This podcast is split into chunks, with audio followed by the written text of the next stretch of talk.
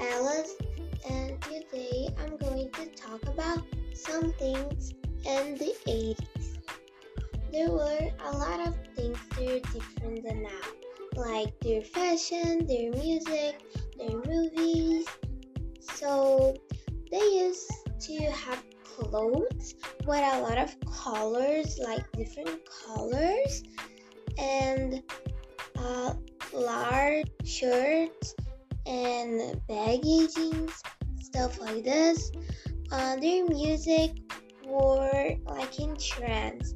They had soft rock, jazz, uh, rock music, things like that.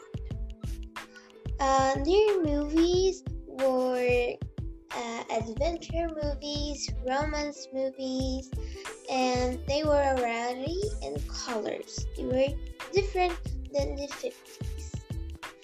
And a lot of things they use are different than ours, like their clothes. The clothes they use were large, and now the most of clothes are tight.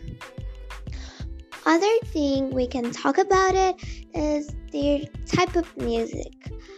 Uh, they are not as different that some things that I think is better now than before.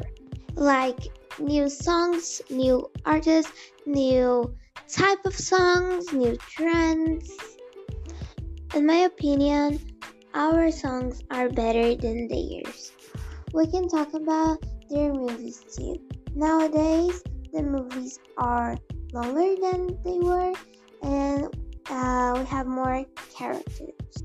And they used to record films in a small scenario, and today it's completely different. Our scenarios are bigger, and we have a lot of space to work on. That's it. I hope you like it.